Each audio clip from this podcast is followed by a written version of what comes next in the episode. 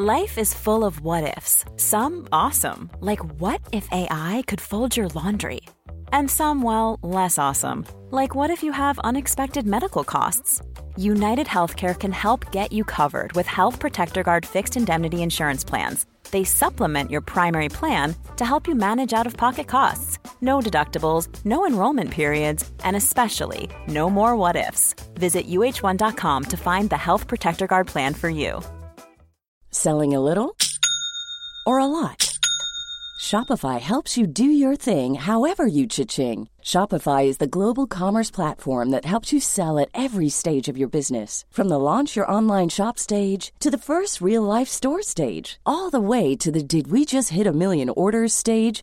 Shopify is there to help you grow. Shopify helps you turn browsers into buyers with the internet's best converting checkout. 36% better on average compared to other leading commerce platforms because businesses that grow grow with Shopify. Get a $1 per month trial period at shopify.com/work. shopify.com/work.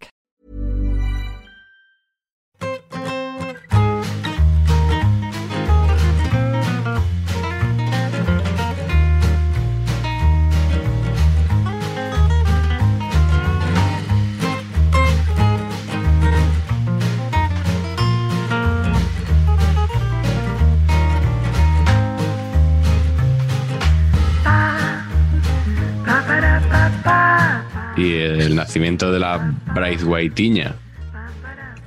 El tridente. El tridente perico que se nos ha quedado, ¿eh, Patch? El tridente imposible Braithwaite RDT Joselu.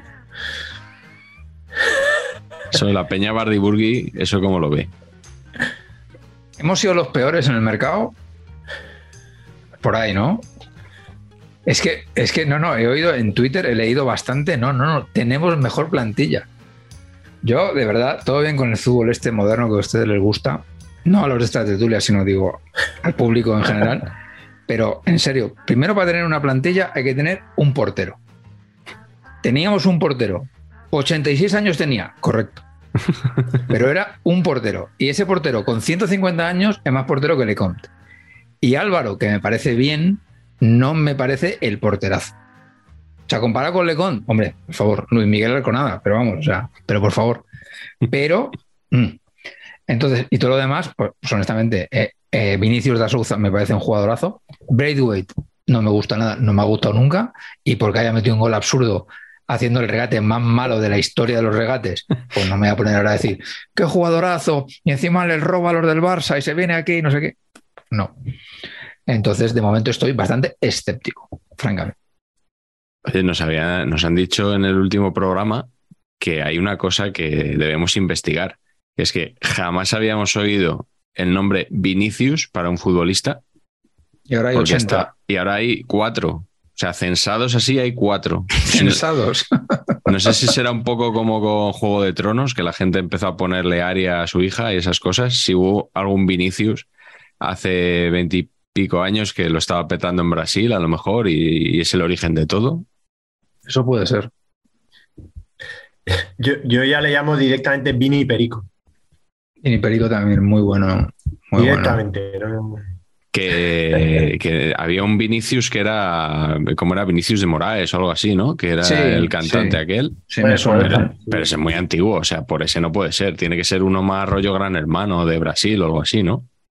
Es como si todos los jugadores de la selección de repente se llamaran Joan Manuel. Claro, pues sí, eres tú. Bueno, Bueno, había un José Guardiola. Hombre, ¿eh? cantante de cantante de calidad, ¿eh? Eso que- Quizás también un poquito en esta declamación no nos gusta tanto, ¿no? Los amantes quizás de la dicción perfecta. Y un peluquín mítico. Mítico, correcto, mítico, tío. mítico. Madre mía, la cantidad de goma arábiga que debía eh, haber ahí metida para, para pegar eso. Sí, sí, no, no, sensacional. Sí, bueno, pues nada, ya estamos rejuveneciendo aquí la audiencia hoy hablando de José Guardiola, nada menos para un programa en el que vamos a recordar el Mundial de Italia 90, digamos ya la década de los 90, con, con este Mundial que Yo recuerdo por su, bueno, recuerdo por su baja calidad eh, futbolística. Eh, creo que es el mundial con menor media de goles de la historia que no se ha vuelto a superar ese, ¿Ah, ese registro a la baja. Sí, sí. Yo recuerdo un mundial, un titular además, no sé si era en el diario El Mundo, eh, cuando acabó el, el mundial, típico reportaje resumen, y el titular era algo así como un mundial de penalti o historia de un mundial de penalti. Porque es verdad, hubo muchísimo, muchísimas tandas, las dos semifinales, eh, la final se resuelve por un penalti, pocos goles, y yo recuerdo como de, de poca calidad, no sé qué recordáis vosotros. Y el de más expulsiones también, creo, ¿no? También. O algo así.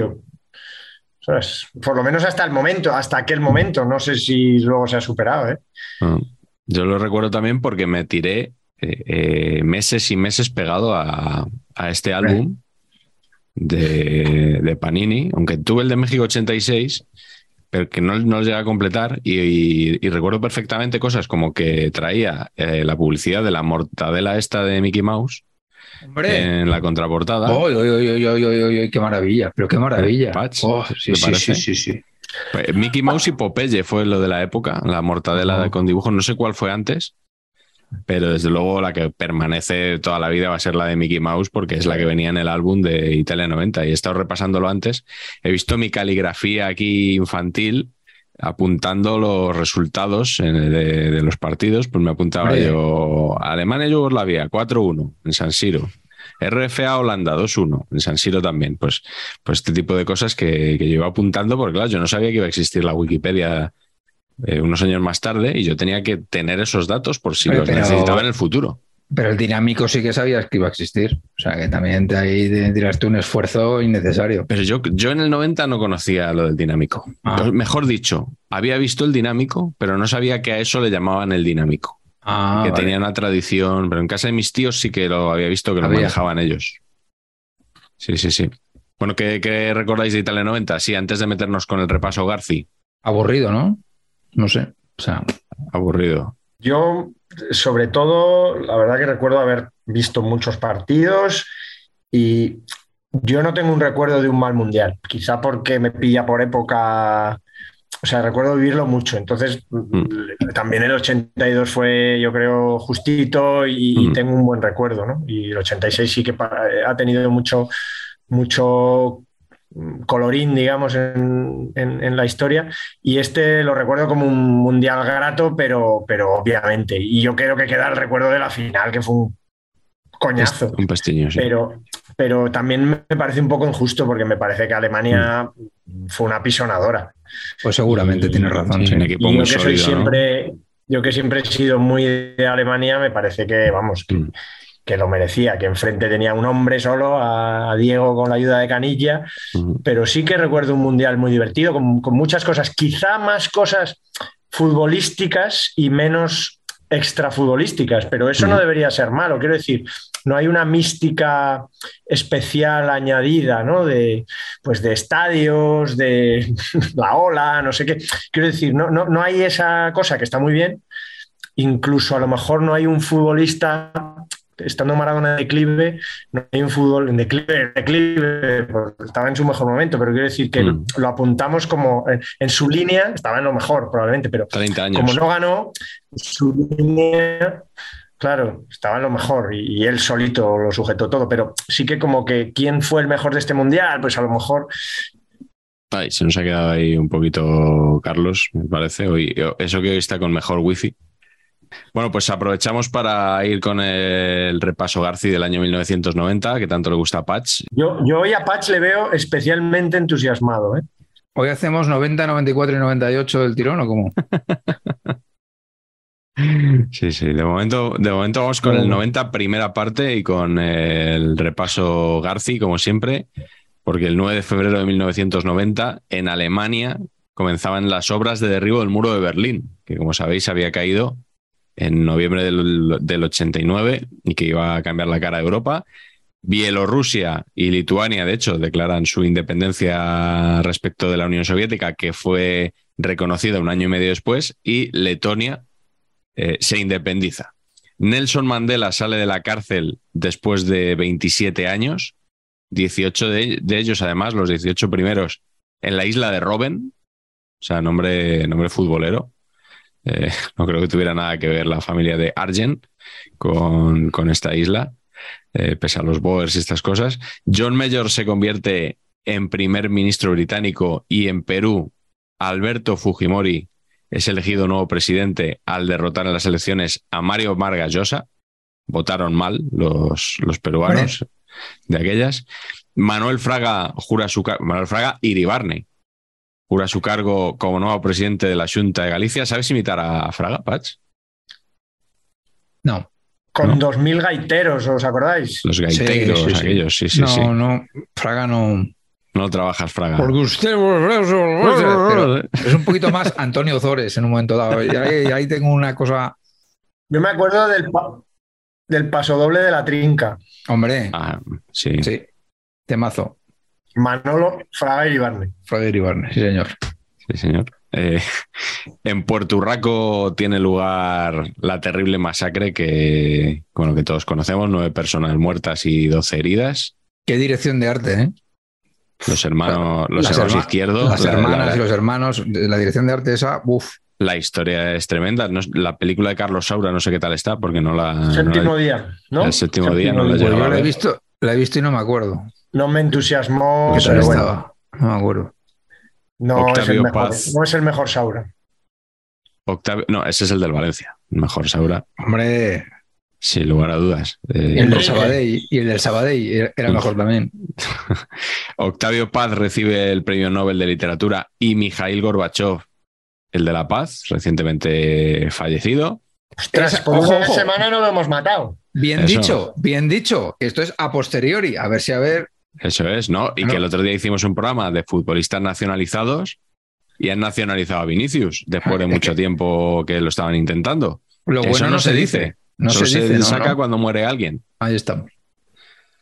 Eh, en España, en, en aquel 1990, comienzan a emitir las televisiones privadas. Por este orden, Antena 3, Telecinco y Canal Plus.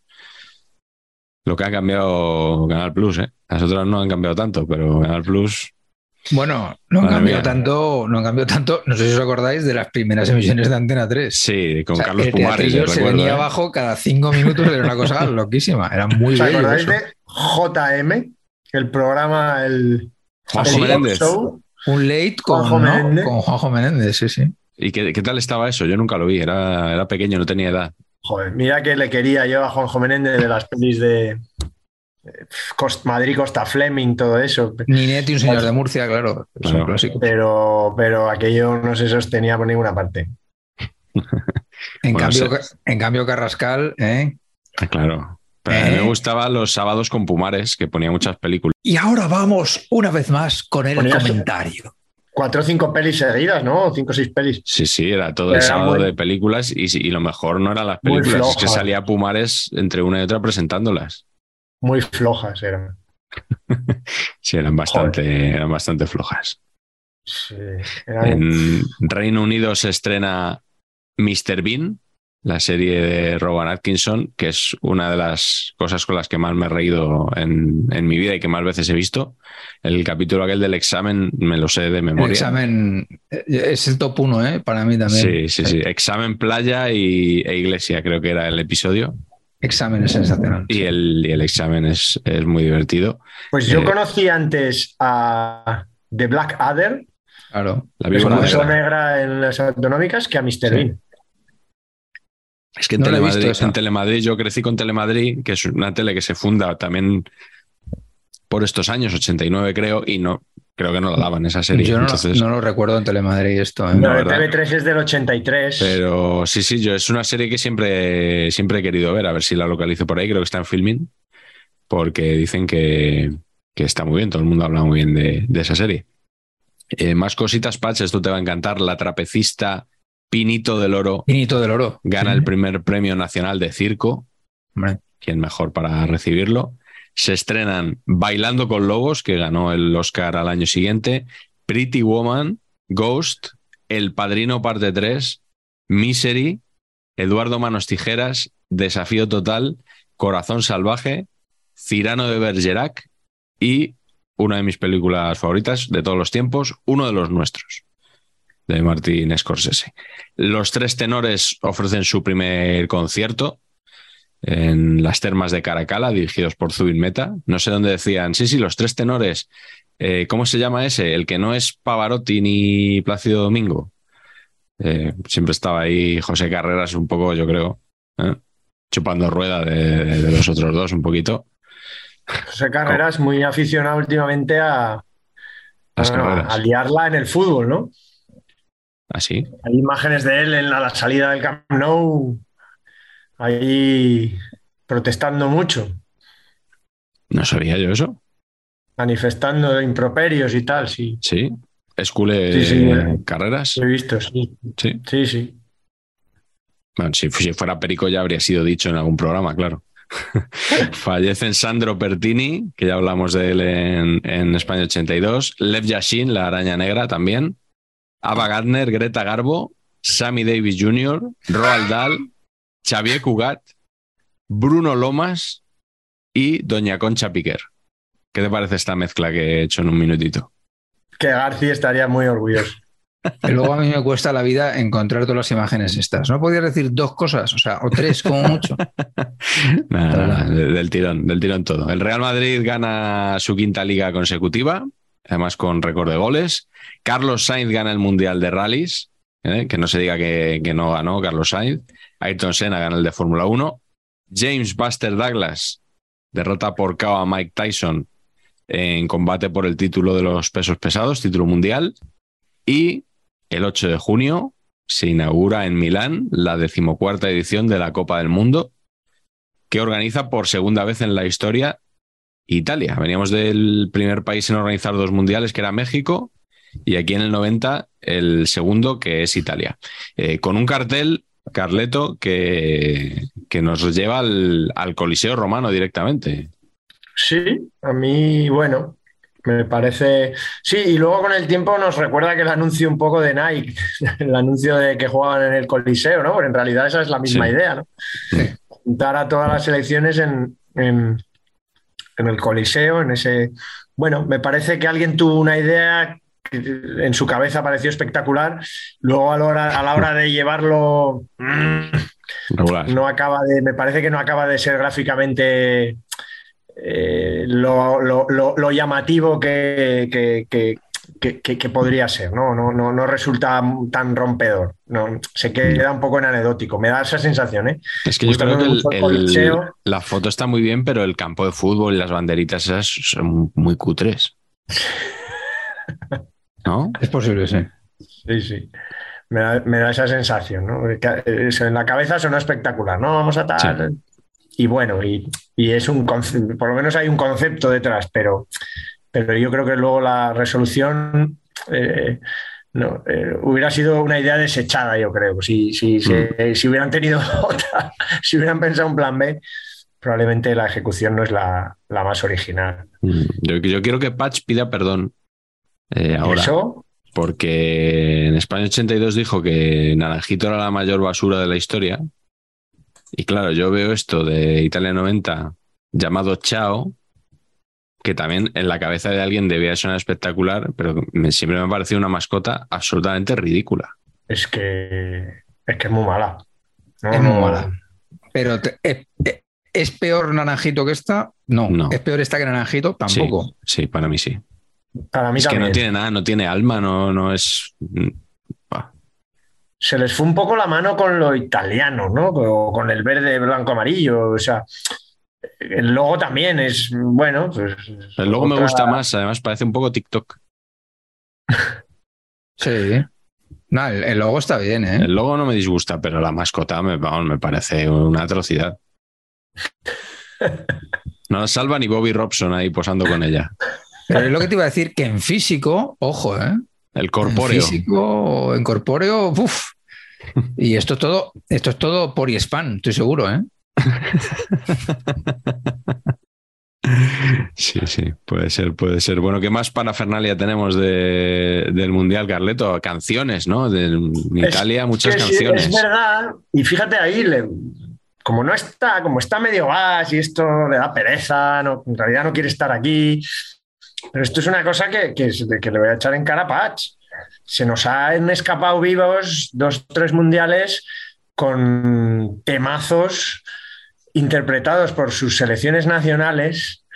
Eh, yo, yo nací a la vida, yo creo, algo cambió en mí y yo creo que él antes seguramente conoce los temas del Mundial 82, pero yo nací a la vida con el Ole Ola, Ole Ola, Ole España y la felicidad de la selección alemana en 1982.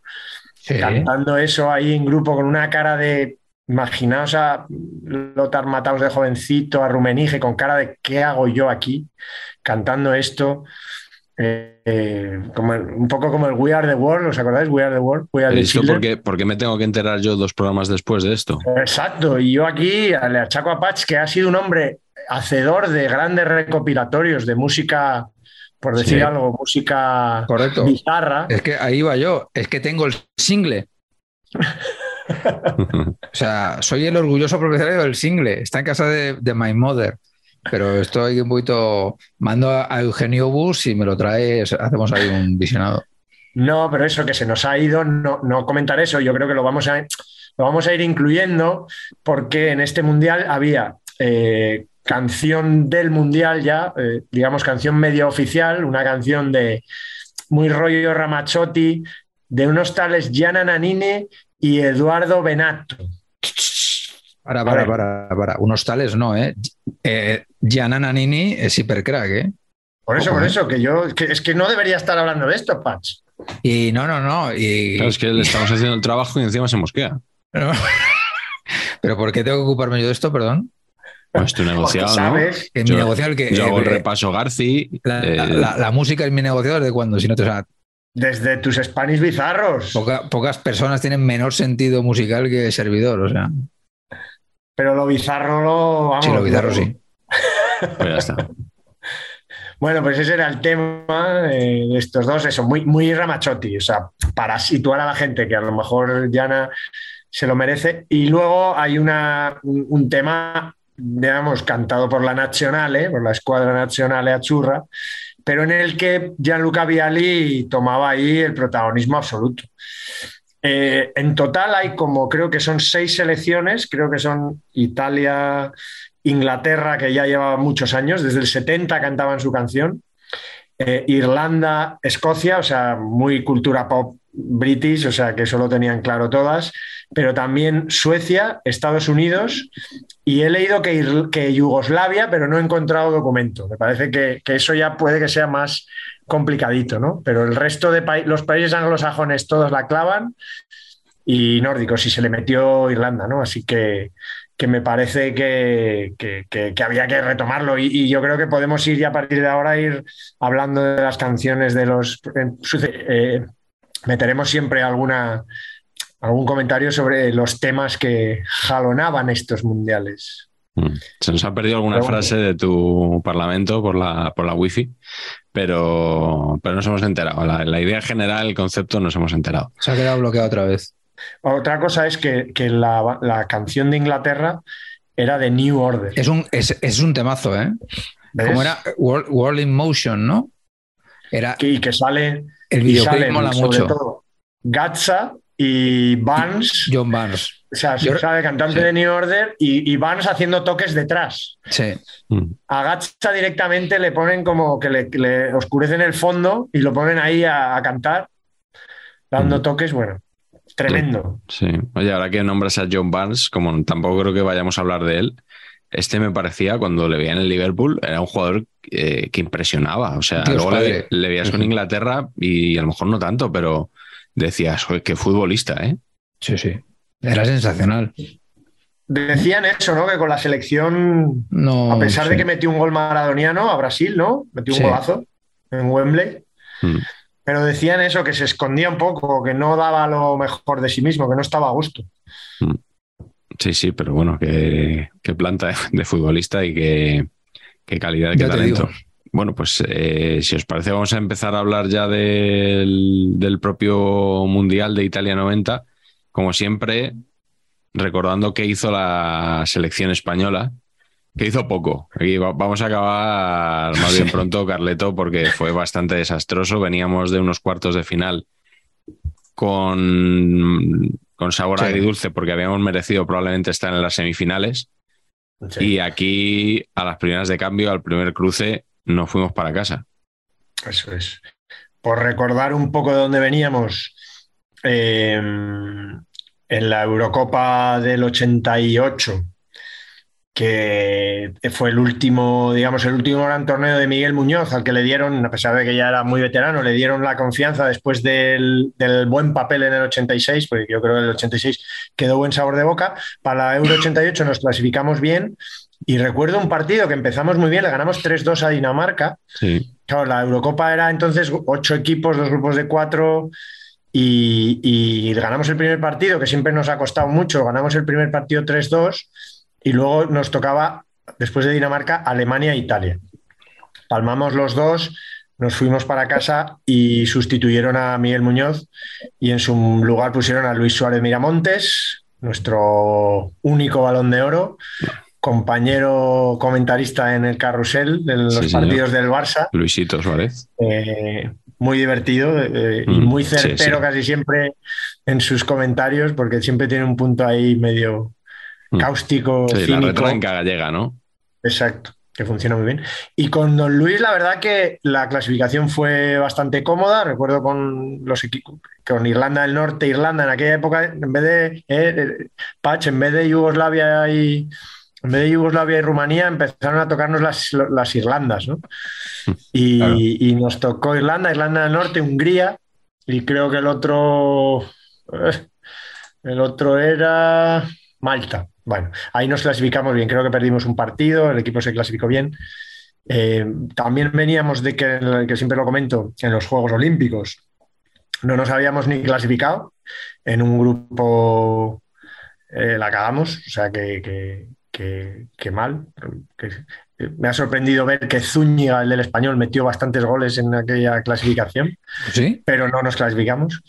Y Manolo Zúñiga.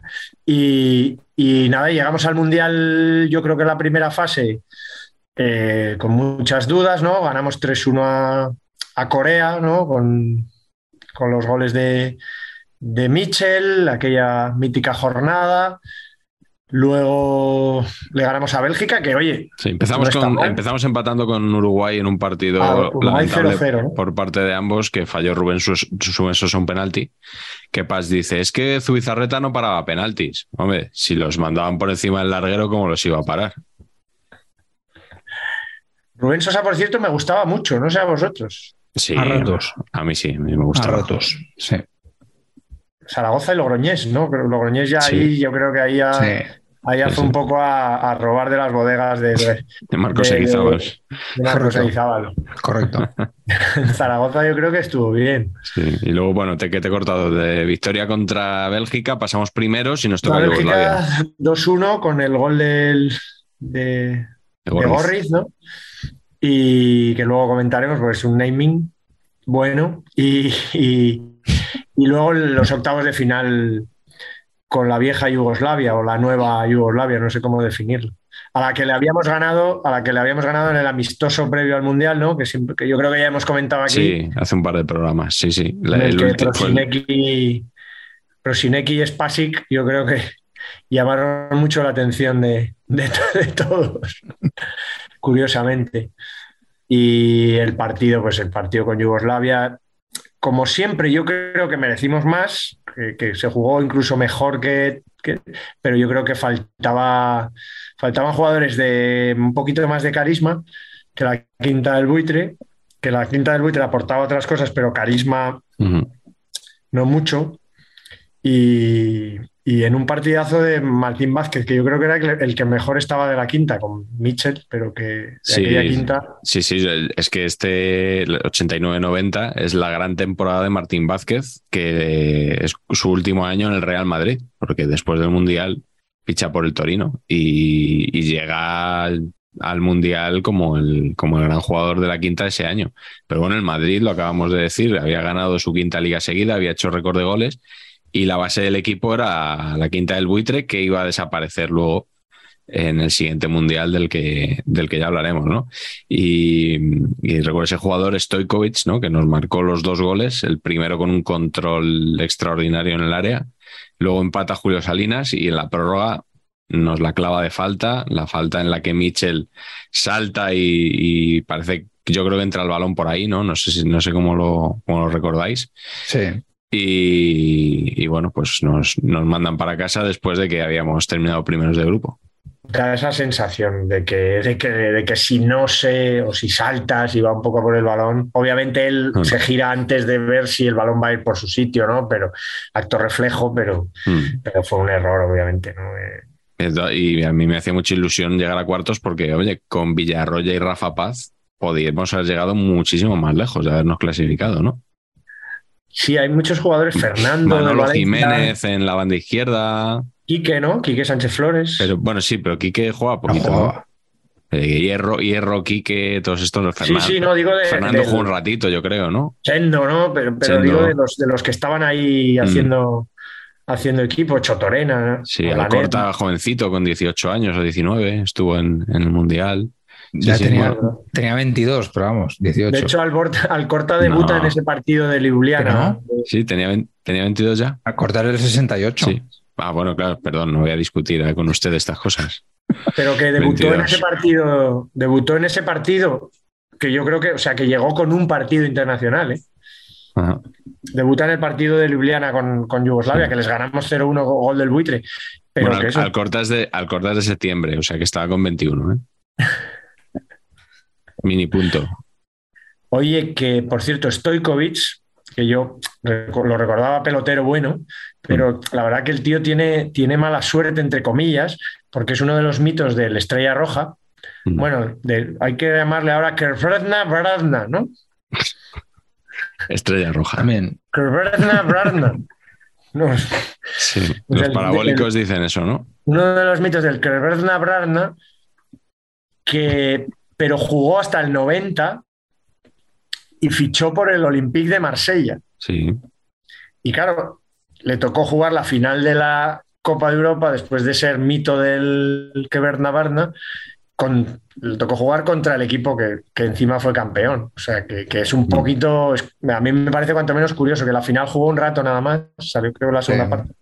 Mm. Pero, pero vamos, que, que era pelotero bueno, pero yo creo que le habrá quedado. Luego ha sido presidente de la Federación de Serbia y tal, pero le habrá quedado, yo creo, esas cosas marcan, ¿eh? Mm. Le pasó a Papen putada. también, con, con el Milan, ¿no? Se fue al Milan y ganó y perdió la final con el Olympique. Dos años después. Se ha dejado, se ha dejado callado este dato. muerto. Impresionado. No, es un bueno, pues datazo, la es que al final es un Es datazo. es es que, que son- claro. son, datos que arrasan. Está Mr. Chip ahí en Onda Cero y yo, y yo aquí en YouTube. Bueno, eh, primer mundial, Carleto, también con la iniciativa de la, de la FIFA, en este caso, de Fair Play, ¿no? Una cosa que, que se ha quedado para la historia. Sí. Eh, Digamos que fue. Este mundial para mí es un poco el inicio del fin y el fin del fin del principio y el principio del fin. ¿no? Es un poco el postureo, empezó el postureo ya des- desatado, el postureo de estas cositas. Mm. Pero bueno, bienvenidas sean, ¿no? Eh, Fair play y tal. Eh, ya había, pues salían los niños con una, con una banderita y había un logotipo ahí y tal, que luego ha ido, no sé si mejorando empeorando, unas banderitas, unos niños agarrados con, con-. En fin, Eh, pero, pero sí, sí que es verdad que, que coincidió además todo eso, que seguro que os acordáis, que a mí por lo menos me, me- me resultó, me resultó simpático, curioso, o, o lo tengo muy presente siempre, ¿no? En las retransmisiones de la tele, la, la- la- iba a decir la coreografía, pero bueno, la, la señaléctica o el diseño de todo Sí, tipo los de... grafismos. ¿no? Los grafismos, bien dicho. los dice. rótulos.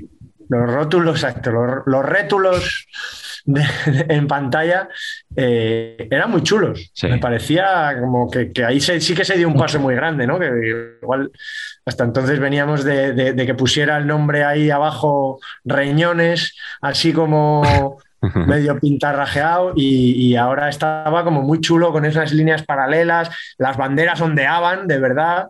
Mm. Yo creo que, que ahí sí que se dio un, un paso en la retransmisión muy, muy chulo. Aparte, los partidos eran en horas europeas. Yo creo que, yo creo que en ese sentido sí que, que- sí que se podía disfrutar mucho del Mundial, quitando que lo recordaréis mucho, que el grupo ese de los Irlandas, Inglaterras, Holandas, Egipto, El de los que, empates. que lo salvó, lo salvó Michael Robinson, yo creo, sí, ¿no? En, sí, sí, era el grupo que en las comentaba, retransmisiones. que comentaba él con Luis Fernández de narrador, Fue, periodista que fue, yo creo el primer mundial que hubo ese despliegue, ¿no? De, Sí, había de un- comentaristas. Yo creo que había un comentarista y un, y un narrador por grupo. Eran como seis. Estaba José Ángel de la Casa con, con Juanito y Di Stéfano con España. Eh, pues en otro, no sé, estaba Juan Carlos Rivero con otro tal. Y recuerdo el grupo ese, efectivamente, que fueron todo empates menos una victoria de Inglaterra ante Egipto. Y estaba Michael Robinson, que lo empezamos a descubrir. Él había hecho ya algún partido de liga en, pues en la 2, que se daba en esa época, que todavía se daba algún partido de forma muy esporádica de la liga inglesa. Era algo como muy exótico. Y, y aquí empezó, yo creo, empezó a hacernos reír también, ¿no? Porque tenía, Sí. tenía él, era, él era inglés, pero sido internacional con la República de Irlanda y estaban las dos en ese grupo, junto con Egipto y, y Holanda. Y, y fue una revelación, recuerdo, de que se escribían columnas diciendo, oye, el inglés este, qué gracia tiene. Es que la tenía y nunca la perdió, pero yo creo que al principio era Mm. aún más gracioso porque Claro. metía, genialidades de traducción de esta directa del inglés, de lo que estás Sí. diciendo. eh, estaba muy divertido. Sí, la- y las cosas estas de tiene más peligro que una piraña en un bidet, Sí, que Claro. no sabías si realmente sabía lo que quería decir o no, era, tenía, te quedaba esa duda, ¿no? Incluso algunas cosas te diré que, que eran como muy de Pamplona, ¿no? Como muy adquiridas Claro. de ahí de, de modismos o, o expresiones de, de echado para adelante de, de Navarra, te diría, no sé cómo decirte, me, me sonaban al- incluso alguna familiar, pero, pero sí, yo creo que eso también, eso también funcionó para que para que nos gustase más ese, ese mundial a los que a los que éramos a los que lo vimos, a los que éramos espectadores meramente, ¿no? O sea, por eso Mm. yo creo que, que es un mundial de, de- con cierto impacto en ese sentido. Sí, os recuerdo una cosa que escribí en su día cuando falleció Michael Robinson, que recordaba que a los hermanos Hassan, estos que había en Egipto, decían que, decía Sí. que eran identicales. Qué bueno. efectivamente. Claro, estas, todas esas cosas son muy guays. ¿sí? Mm, Sí, sí. Bueno, pues si os parece, vamos a empezar ya con los partidos de este mundial, nuestros partidos favoritos. Eh, empieza tú, Carlos. ¿Cuál es tu primer partido favorito de Italia 90? Bueno, yo voy a escoger un primer partido porque me acuerdo que fue un, sorpresón y me llevé medio una alegría, ¿no? Pues fui cambiando con el tiempo. Os, comenté que en el año 86 eh, iba con Alemania en la final contra Argentina y mi madre me dijo, oye, pero que Argentina habla, hablan español como nosotros, hay que ir con ellos. Y bueno, pues yo recuerdo el, el- gol de Freddy Rincón contra, contra Alemania, que supuso el empate y ese puntito le daba a Colombia el pase a- a la siguiente ronda, octavos, que, que- que luego la verdad es que no sé para qué, pero bueno, porque la cagaron bien. Sí. Pero, pero sí que recuerdo ese, recuerdo ese, ese momento, estaba en casa eh, viendo el partido y recuerdo esa escapada que se fue don Freddy Rincón, luego excelso jugador del, del Real Madrid, del que espero leer cosas próximamente, tal vez, no lo Sí, sé, Seguimos dando pistas. ¿eh? del que espero leer cosas. Eh, o bueno, por lo menos lo merecería. Y, y- y- y me acuerdo de ese gol y me acuerdo del alegrón que se pegaron en Colombia. Fue, fue como. Colombia siempre ha sido como un país que yo que he sido muy radiofónico, pero el rollo del ciclismo siempre como que ha habido mucho. Y, y recuerdo estar oyendo la radio y que conectaban con Caracol y esas cosas, ¿no? Muy, como muy Sí. muy, muy típico eso, ¿no? Con, con- con lo que a mí me, me supuso muy curioso, ¿no? Que Colombia se clasificara, que, que era un país que, al que no habíamos visto prácticamente en Nos llevaba mundiales. muchos años sin participar. Eso es. Y, y- y que obviamente tenía a, varios jugadores muy potentes eh, estilísticamente, ¿no? De, de Higuita, Valderrama. Mm. Y- y no sé, yo es un partido un poco tonto. Alemania venía de meterle cinco a todos, de, de ganar bien, y ahí metió un golazo Litvarsky, que es otro jugador del que a mí me, me enamoraba ya desde el mundial anterior, o desde los dos mundiales anteriores, porque yo creo que era el tercero ya, Sí, que, que me parecía un jugador buenísimo. Es esos siete que ha tenido casi siempre Alemania, ¿no? Mehmet Scholl, como él. que, siempre ahí me han gustado mucho. Así que, no sé, recuerdo ese partido con cariño y, luego para qué. Pues sí, para, para que, pues ya, ya, diremos luego para qué en otro momento, pero sí, de, Freddy Rincón también quiero subrayar el naming, porque se llama Freddy eh, directamente, digamos, o sea, no se llama Alfredo, no se llama Alfred, se llama Freddy. No es un diminutivo. Y es que se llama Freddy Eusebio, que es más notable aún. Freddy ah. Eusebio Rincón. Lo clásico, sí, sí. Sí, sí, fallecido hace, hace unos meses también. Eh, Patch, ¿cuál es tu partido favorito? Pues realmente ninguno. Eh, decir, así. fue, malo este mundial, ¿eh? es que decir lo que queráis, pero a mí, vamos, o sea. Bueno, pero ¿a qué partido le tienes cariño? No sé. Bueno, a ver, el, el Alemania-Inglaterra me parece muy mítico en, la semifinal. Sí. Sí, vamos, me parece muy mítico. Tampoco, tampoco eh, exceso de miticismo, ¿eh? Pero sí que, pero sí que, a ver, el mundo, el mundo lloreo de Gascoigne, pues tiene mucha gracia, ¿no? Sí. ¿No? Esta cosa de que le sacan tarjeta amarilla, entonces si, si ganan, no puedo jugar la final. A mí en ese momento pensé, os lo digo, os lo digo así de claro, pensé, este hombre, si tiene 23 años ya, ya, le, ya tiene más oportunidades. ¿qué cojones va a tener más oportunidades? Sí, sí, Sobre todo Gascoigne. Sí, sí, eso. Sí. Gascoigne, eh, yo no sé, bueno, vosotros por sois jóvenes no pensáis en estas cosas eh, y porque estáis fit, pero eh, los que ya estamos un poquito tanto mayores como calvos, como pasados de peso, yo tengo unos estándares. Primero, estándar número uno, yo cada vez que veo Jesús Vázquez tiene cuatro años, cuatro o cinco más que yo.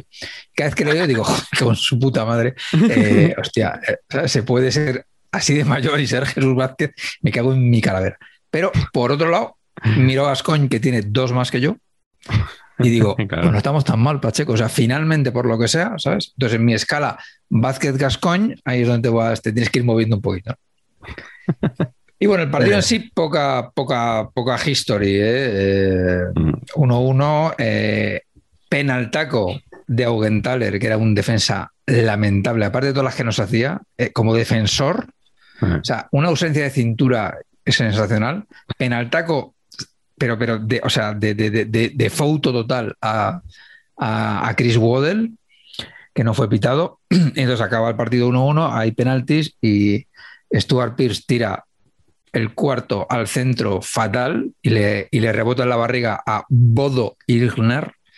Gran naming, gran guardaballas, eh, todo bien. Mejor persona. ¿Eh? Mejor persona. ni puta idea. Eh. No lo sé. Eh, y luego el último penalti lo tira, no me acuerdo que lo tira. el, que falla Inglaterra, Waddell. Waddell, ¿no? Sí. Waddell lo tira, o sea, lo tira a la escuadra, tío. O sea, es un penalti rarísimo. Se va alta, pero es que se mm. va alta a 20 centímetros de la escuadra. Pero tirar un penalti ahí, cuando te la estás jugando, no sé. Eh, hostia, es very, very, very confidence en durabilities, ¿no? Todo. no sé. Yo este partido lo vi en blanco y negro, eh, porque estaba, estaba de vacaciones ya. Y en la casa en la que estaba era la típica casa de segunda residencia de, bueno, de unos familiares que la habían amueblado con, con lo que había sobrado de otra casa que se había renovado, ¿no? Entonces estaba la tele en blanco y negro.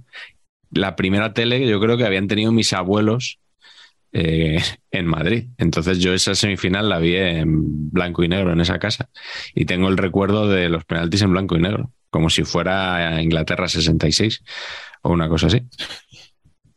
Qué grande. Cosas que se quedan.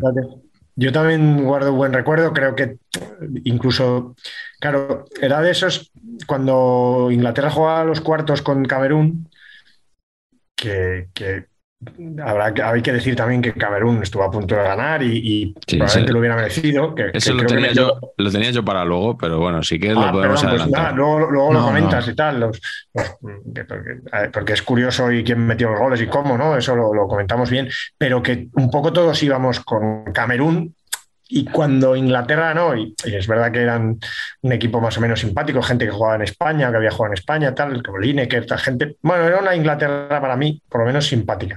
Pues ya te hacías un poco de ellos, ¿no? Y, aquí, pues es verdad que dio mucha pena y, y para ellos ha sido un trauma que, que, yo creo que, bueno, hay un docu, un documental que no está mal, que se llama One Night in Turin, mm. y yo creo que, que luego eh, no se clasificaron para el Mundial 94, creo. No, no estuvieron. Y, y cuando organizan la, la Euro 96, en la canción Three Lions incluso hay referencia a este partido. O sea, para ellos fue una cosa como muy eh, traumática ¿eh? el, perder, porque ellos consideraban que, que, estaban jugando de fábula, fenomenal y tal. La verdad que es verdad, yo recuerdo el partido también y fue un partido muy bonito. Fue muy bonito, muy emocionante, digamos. Yo me voy a la otra semifinal para elegir mi partido, el, Italia-Argentina y ese San Paolo viendo jugar a la selección italiana contra eh, su gran ídolo. Esa es muy buena. Contra Diego Maradona, o sea, casualidades de estas, de lo, que se dice siempre de que los guionistas del fútbol son los mejores, ¿no? Porque estas cosas solo se les ocurren a ellos. Pues efectivamente, Italia-Argentina y se juega en San Paolo. Y, bueno, empieza Esquilachi marcando para Italia, luego empata Canilla en un gol así como que no le pega a Canilla, como rematando de cabeza de espaldas. Argentina que se había metido de tercera de su grupo. Luego veremos cómo, cómo empezó. Y llega la tanda de penaltis y ese hombre, que es por lo que a mí me, me gustan los mundiales, por lo que me gustaban más antes, porque ahora, yo qué sé, yo creo que el, segundo, el tercer portero de Argentina, más o menos pues uno, si no está jugando en el Manchester United, está jugando en el, Milan. O... Eh, entonces te salía un tipo llamado Goicoechea que tú no lo habías oído en, tu vida. El vasco Goicoechea con Y. Venía en cuartos de final de parar dos penaltis, creo, a, los yugoslavos. Iba aquí y para otros dos para meter a Argentina en la final. Eh, contra Yugoslavia, además, había fallado Maradona su penalti y por lo visto le dijo, no, te, preocupes, fiera, que ahora paro yo dos. Y, los paró. Y en, la, en, la, semifinal se los para a Donadoni y a Serena. Italia con un gol encajado se va a la calle y Argentina, tercera de grupo, a la final. Yo creo que, que bueno, estos héroes eh, hay que reivindicarlos porque se ha perdido un poco eso. fue un partidazo. El cabrón de Diego, el cabrón de Maradona, tira el penalti igual que el que falla contra Yugoslavia, pero bien. O sea, digamos que el que falla contra Yugoslavia lo tira y, ejecuta mal, golpea mal el balón y le sale una mierda y no le sale el amago, pero mm. es que contra Italia lo tira igual, pero bien. Mm. Pero el tío no cambia, es acojonante. Mm, hay que, ser, hay que tener mucha confianza en uno para, para hacer eso, ¿eh? Igual, además lo tira eh, entre, o sea, mitad de la, no mitad de la portería, pero entre el, entre el poste y el portero, pero vamos, que si el portero lo adivina, lo ataja igual que él se lo paró, que se lo paró el de Yugoslavia. Menudo tío. Bueno, hay que decir que, que Goicoechea jugó en Argentina porque Pumpido, el que hablábamos en el programa anterior, Neri Pumpido, se lesionó contra, creo que contra la Unión Soviética precisamente. Y por eso Bilardo tiene que tirar de, este hombre para ponerlo. Eh, si queréis, vamos ya con los momentos, de, después de que hemos dicho un partido cada uno. Yo creo que partidos memorables, a lo mejor no ha habido muchos, pero momentos sí que hay. Carleto, empieza tú con, em, empieza con, tu con tus momentos porque yo creo que aquí sí que le vamos a sacar mucho jugo. Bueno, yo perdona, antes que quería decir, eh, que me he olvidado de decir, eh, Miguel, que cuando has comentado que este mundial muy defensivo tal, que hay probablemente dos factores que lo hacen que lo veamos así también desde la distancia. Que habrá mucha gente que a lo mejor esté viendo eso, o mucha, quizá no tampoco, tampoco mucha, alguno habrá, algún incauto, jovenzuelo, que desconozca que antes del 92 se podía pasar el balón al portero. Y el portero la podía coger. Bueno, pero en México 86 también, ¿eh? También se podía y hubo más goles. Es verdad, es verdad, pero bueno, que, ese fútbol, hmm. este fue el último mundial que se podía hacer eso y, el último antes de que las victorias empezaran a valer tres puntos, me parece, o por lo menos por ahí, por ahí fue. y voy a decir un momento que hubiera podido ser un partido, pero tampoco, pero lo vinculo a mi pasión cinematográfica. Hay una película que se llama La Caravana de Van, eh, que está muy bien, que es una peli de Stephen Frías, muy pequeñita, con Cole Mini, que está ambientada en Irlanda, la Irlanda de los, de los 90, y que sucede todo durante eh, el verano en el que Irlanda, eh, que hacía mucho también, que no se clasifica para mundial. Primer mundial, pues- pri- primer mundial de la República de Irlanda. Ah, vale, así Irlanda Norte, es mundial de Emiratos Árabes Unidos, Costa Rica y República de Irlanda. Eso es.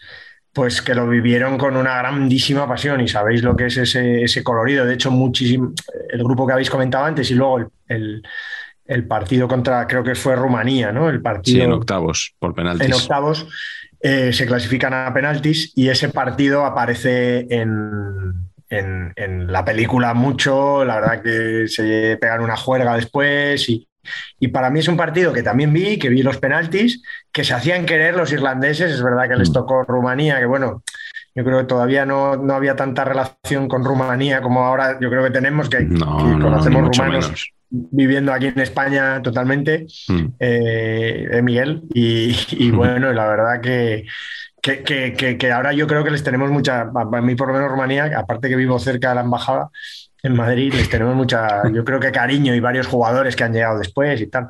Pero, pero en aquel momento Irlanda era como el país que se hacía querer, ¿no? Y, yo tengo muy buen recuerdo de ese partido y, de esa traslación a la ficción de esa peli que, que seguro que habéis visto y que, y que le recomiendo a- al que no lo haya hecho. Sí, yo la vi hace muchos años y me estaba acordando ahora de otra peli que es Million Dollar Baby, que no sé si recuerdas que Clint Eastwood le da a, a su discípula luchadora, le, le dice que se vista de, que, con los colores de Irlanda y los símbolos de Irlanda, porque dice, es que los irlandeses caen bien en todas partes. Es curioso. Y así se gana el, el favor del público. Sí. Colm, Colm Meaney, el actor este que, que luego ha salido en mil, mil En todas. pelis. Salen todas, sí, sí. Todas.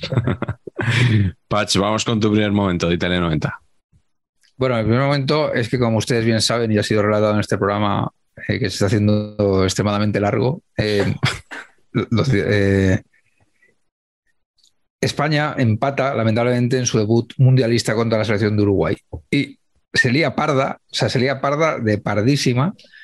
Hay una portada de marca que se es bastante grata, que dice los 11 de Friuli en el banquillo. Y entonces, en una rueda de prensa totalmente surrealista, están todos los jugadores de la selección en una mesa gigante, que, que tengo aquí la portada, aquí la, estamos viendo, Sí. y hay que, hay, que, hay que mirar varios detalles de esta portada. Primero, el rollo wall de sponsors, solo hay dos sponsors, que son Brandy 103 Bobadilla, Casi nada. ¿todo bien? Y Zumos Safik, Safik. Safik, desconocidos absolutamente por mi persona, gran consumidor de este tipo de bebidas. O sea, No, no es el que ha fichado por la Real, ¿no? un bar Safik, correcto.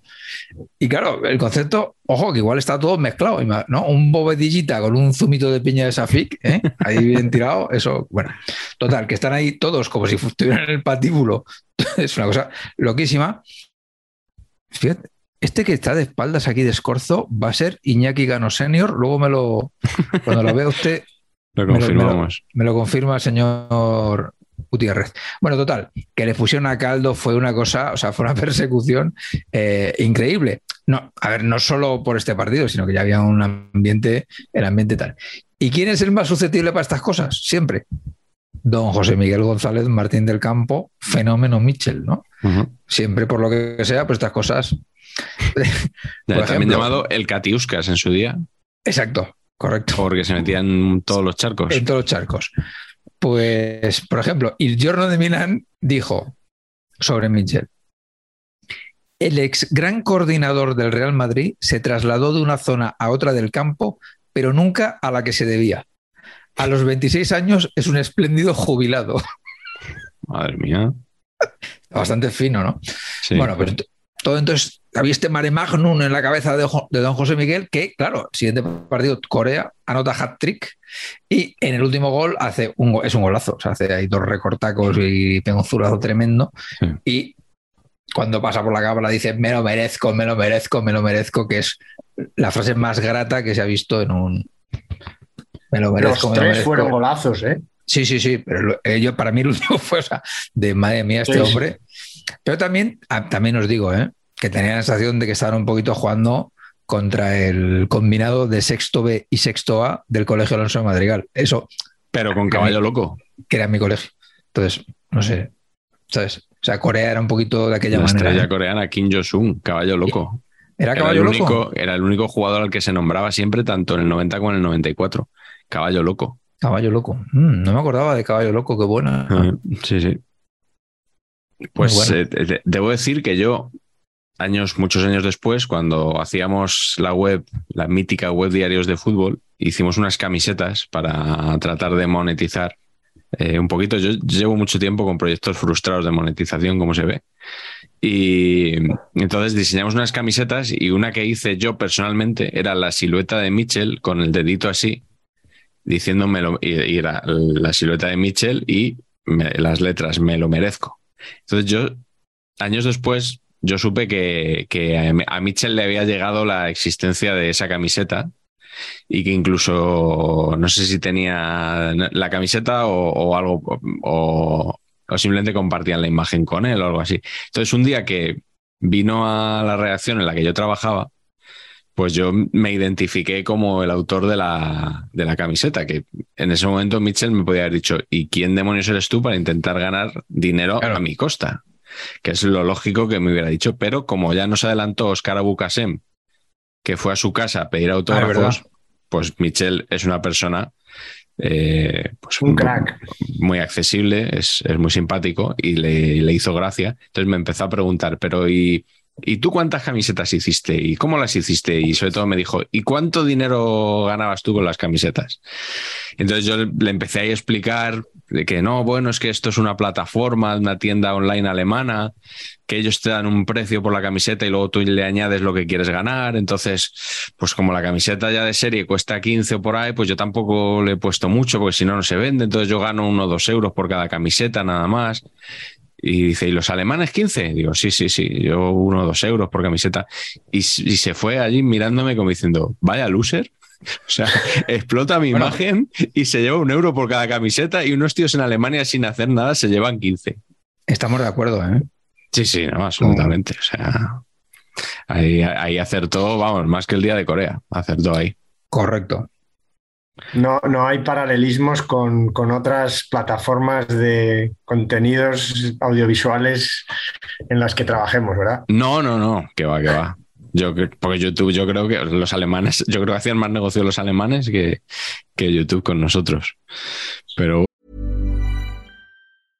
This is Paige, the co-host of Giggly Squad, and I want to tell you about a company that I've been loving, Olive and June. Olive and June gives you everything that you need for a salon quality manicure in one box. And if you break it down, it really comes out to $2 a manicure, which is absolutely insane. It's also so easy to get salon worthy nails at home with Olive and June. The difference between how your nails used to look when you did them yourself and now with the Manny system is a complete game changer. The best thing about Olive and June too is it's a quick dry. Dries in about one minute, lasts for five days, and full coverage in up to one to two coats. Visit oliveandjune.com slash perfectmanny20 for 20% off your first system. That's oliveandjune.com slash perfectmanny20 for 20% off your first system.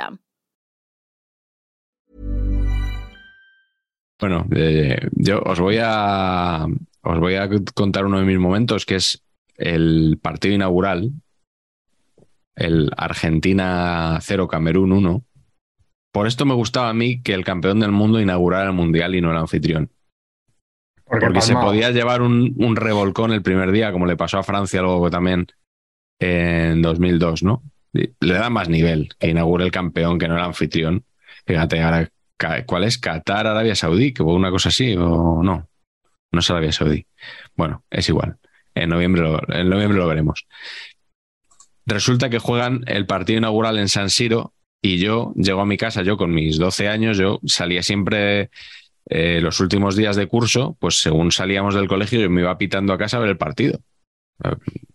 Por suerte vivía más o menos cerca del colegio y me perdía pocos minutos. Bueno, pues el día que llego a ver la inauguración, yo tenía llave de mi casa no desde hacía mucho tiempo. Entonces yo llego, abro la puerta y me encuentro en el salón a unos señores que no conocía de nada. Muy bien. Me quedo así y los señores se identifican como unos fontaneros que estaban trabajando en, en, el cuarto de baño y de cuya presencia yo no había sido avisado. Entonces, ¿qué hice yo en esa época que no había móviles para llamar a tus padres? Pues confié en ellos. Dije, pues será verdad. Y me puse allí a ver mi Argentina-Camerún.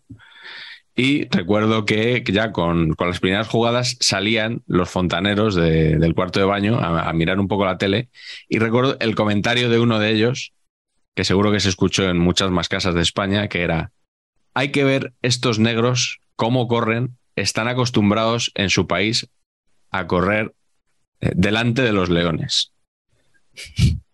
que hay, hay, una variante del chiste igualmente racista que es eh, correr detrás de los leones. Eh, en este caso creo que fue, que fue delante. Y bueno, recuerdo el, el gol de Oman Bijik, aquel cabezazo pumpido que, que, canta de manera lamentable porque era, vamos, tenía que haber parado ese remate. Y cómo a Argentina se le empezó a torcer el Mundial y cómo Bilardo amenazó a sus jugadores diciendo que o le ganamos a los rusos en la segunda jornada, en referencia a la Unión Soviética, o nos volvemos eh, Argentina en avión, pero al piloto lo tiro en paracaídas y piloto yo. O sea que ustedes verán. o llegamos a la final o pasa esto. Y evidentemente Argentina llegó a la final porque Bilardo podía ser muy convincente. Hemos visto la serie de, de HBO sobre el doctor. ¿Hay serie de Bilardo? Sí, serie ¿Sí? de Bilardo, sí. ¿Y tú la has visto o no? Sí, sí, sí, sí, por supuesto. Por supuesto, yo voy ver, muy por delante. Reseña, reseña. Bien, bien, eh, eh, pero tampoco he descubierto mucho. Es que es muy personaje. Me hace mucha gracia la, la obsesión que tiene con todo. Y que básicamente, eh, hostia, con su familia es una cosa loquísima. O sea, la familia es como si no existiera, es muy loco. Es un, es un caso clínico este hombre, de verdad, es una cosa. El doctor. Sí, sí, sí. Doctor Villardo. Sí, sí, sí. Eh, pero, pero luego también, a ver, tiene cosas, tiene cosas geniales absolutamente. Y hay otras que dices, vaya suerte que tuvo este hombre. Eh, en la vida, ¿no? En la vida, sí. pero claro, eh, ves, pues dices tú, entras en su habitación y era un poquito Maldini a lo cutre, ¿no? Todo lleno de VHS, pero mal escrito, ¿sabes? Y, y uno como encima del otro, todo mal. Pero él tú le decías, tenemos que ver la variante no sé qué, no sé cuánto, si va el VHS 14B, y entonces te ponía ahí, lo tenía todo archivado en un Excel mental. Un poquito como tú, Miguel, con los capítulos. Ya, ya, ya. Sí, el otro día me sorprendió que me dijiste que, que es que tengo mucha memoria. Hombre, me lo dice alguien que se sabe el año nacimiento de Alcorta sin pero, pestañear. Pero es, que yo so, es que yo solo me sé eso. Tú, en cambio, tienes parcelados todos los capítulos. Y desde el minuto 14 a Pacheco le pica un mosquito. Del programa 1 por 06. Bueno, no sé. Vale. bueno, bueno, pues mira, hablando de momentos del programa, vamos con otro momento, Carleto. Pues yo me voy a quedar con el gran Roger Milla, Hombre, al que ya conocimos, al Sí. que ya conocimos en el Mundial de España. Eh, ya talludito, aquí tenía 38 tacos. Y, y- y armó el idem, armó el taco en, en- en- en el partido contra, lo hemos comentado antes. Me, me- me- me- me he venido muy colombiano hoy, pero, Mm. pero es que he pasado unos días con mi cuñado, que es, Sí. que es colombiano. Y, y la verdad es que el- va a pasar la historia por la cagada de Reneguita saliendo a jugar al centro del campo ahí, queriendo hacer sobrado. una, una virguería.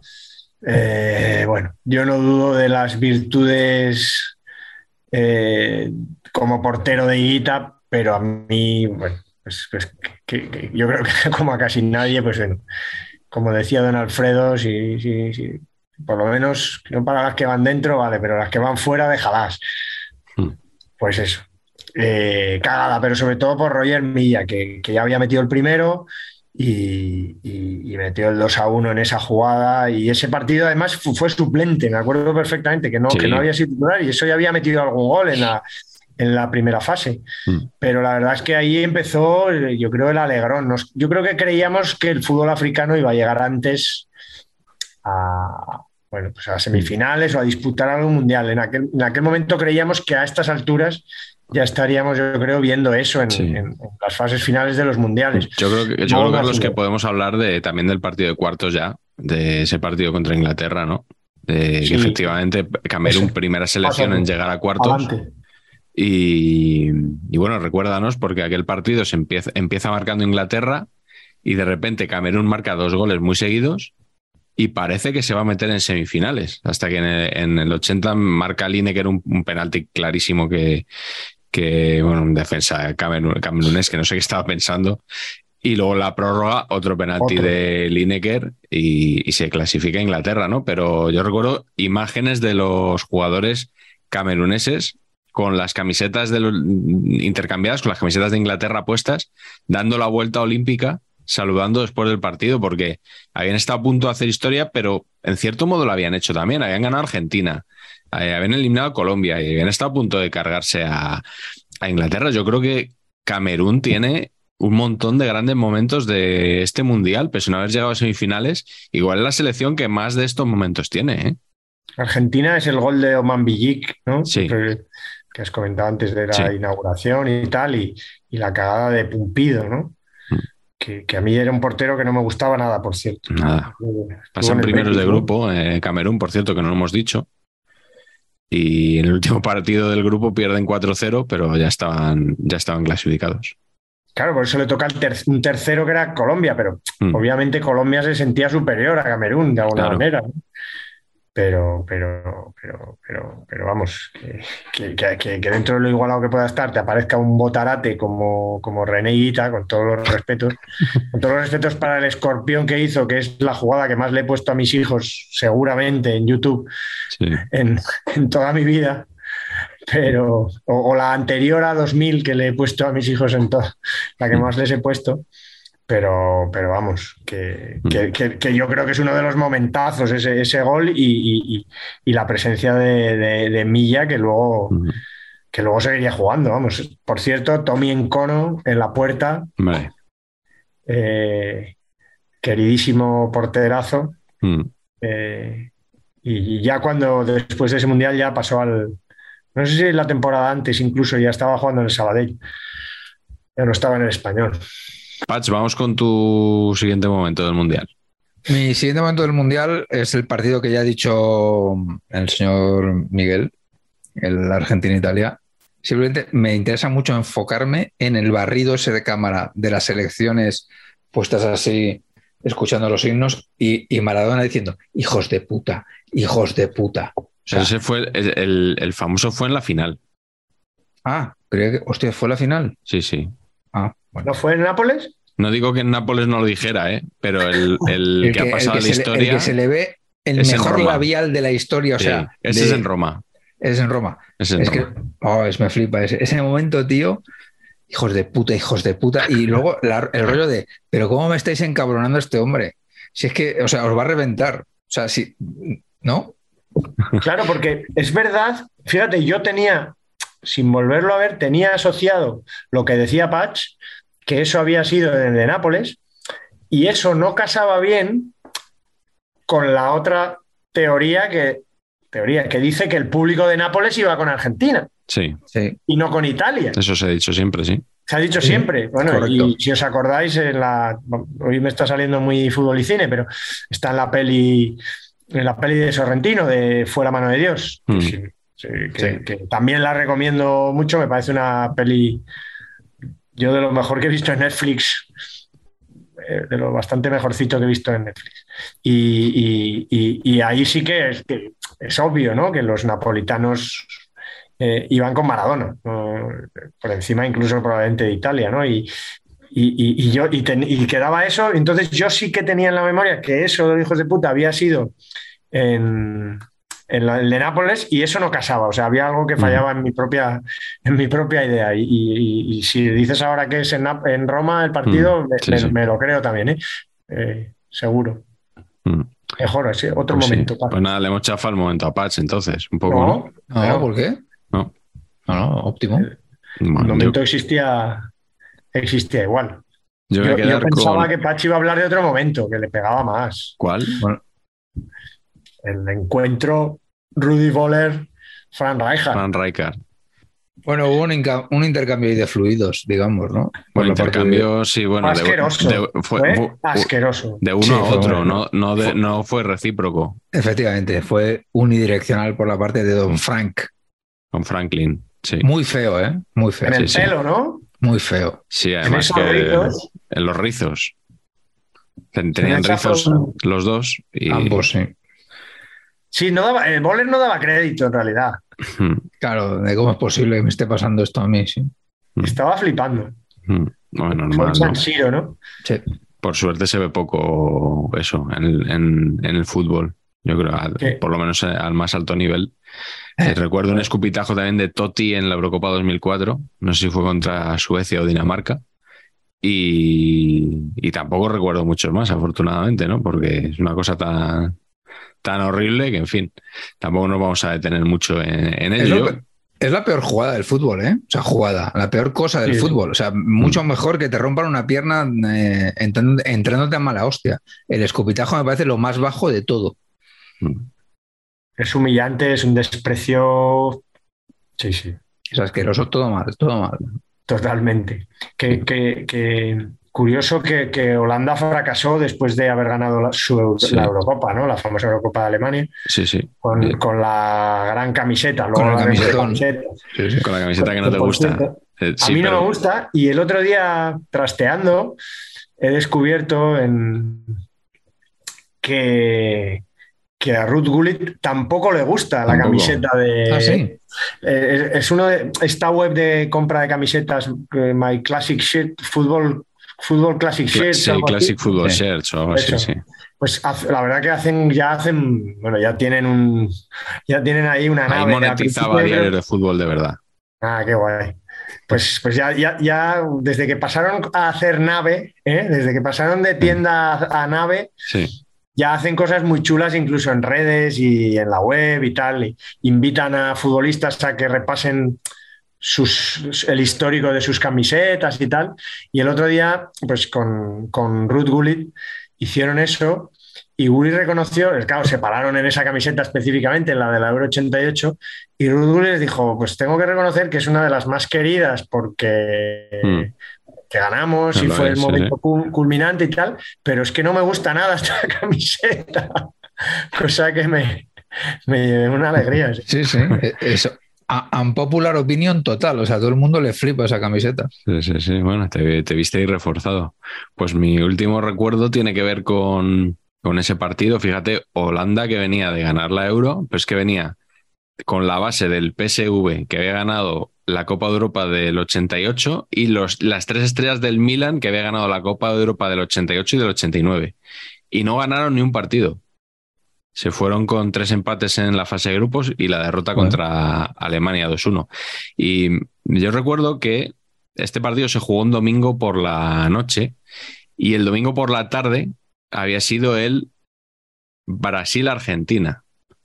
Ya hemos dicho, Argentina de tercera, Brasil de primera, eh, único equipo junto con Italia que habían ganado los tres partidos de la fase de grupos.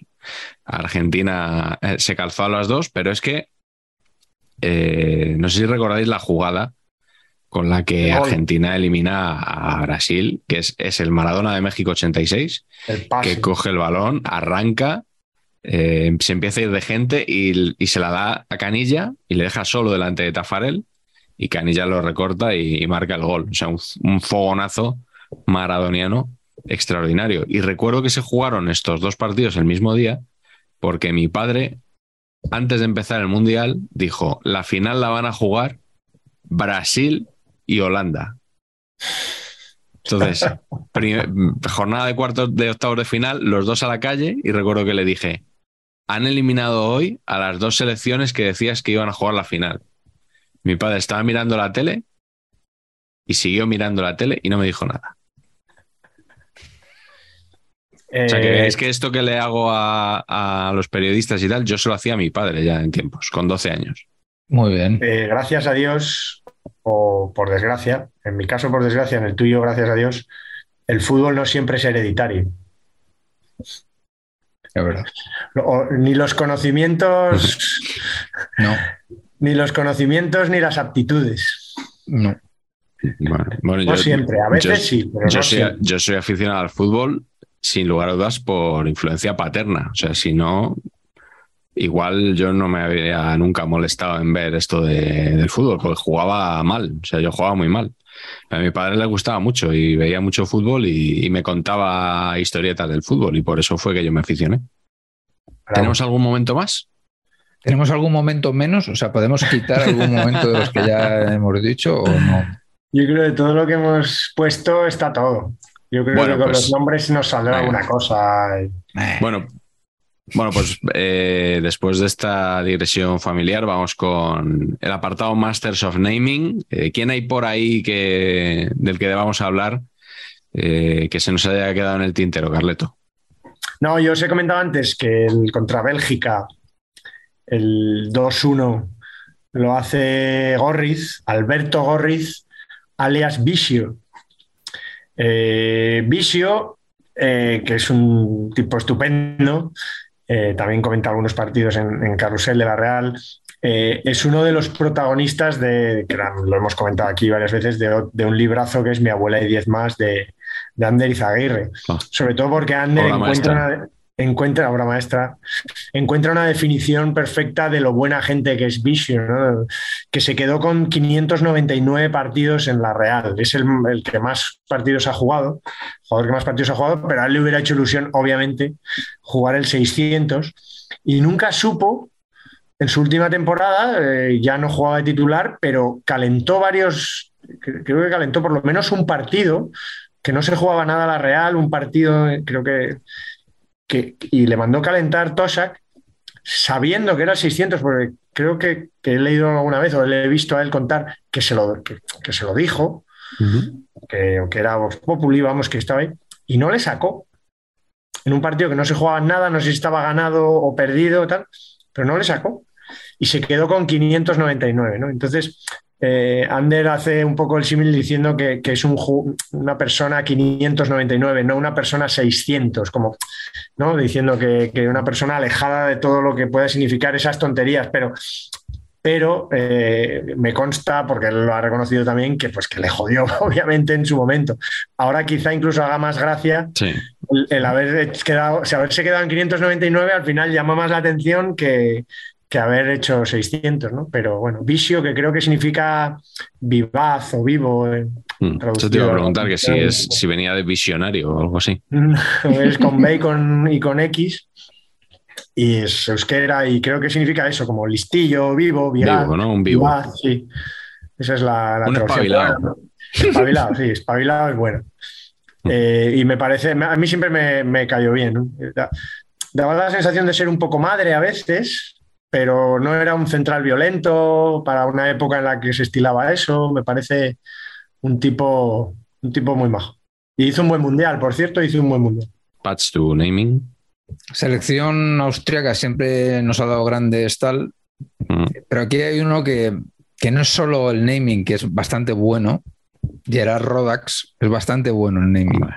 pero la dirección de arte es sensacional, Sí. es muy difícilmente mejorable. Capilar, ¿no? Sí, o sea, es Limal, el cantante Limal, pero a punto de irse a Turquía, ¿sabes? O sea, de ya, hostia, he intentado aguantar aquí todo lo que he podido, pero aquí ya, hostia, tengo unas, clarividencias que no son. A lomos de un dragón blanco. Absoluta- absolutamente, absolutamente. Una historia interminable. Y Gerard Rodax pues, fue una- un gol que le metieron a Gil, pero atómico, o sea, que se, autometió. O sea, de- de- hostia, a medio fue bota de plata metiendo 35 goles con el Admira Walker en la Liga Austriaca, claro. Claro, que Fenomenal, juega. ¿no? Fue bota de plata en un, en un concepto que me sorprendió mucho porque hubo dos botas de oro empatados. Y entonces el tercero le dan la bota de plata. Coño, Bronce no, no. toda la vida. no puede ser. Bueno, total, que eso, eh, esa- ese número de goles absurdo. Y luego que un día en un amistoso, creo que fue un amistoso contra, contra España, hizo una jugada acojonante. O sea, pero bueno, es que jugadas acojonantes, una hemos hecho todos. Metió un gol y dijo Gil, a por este.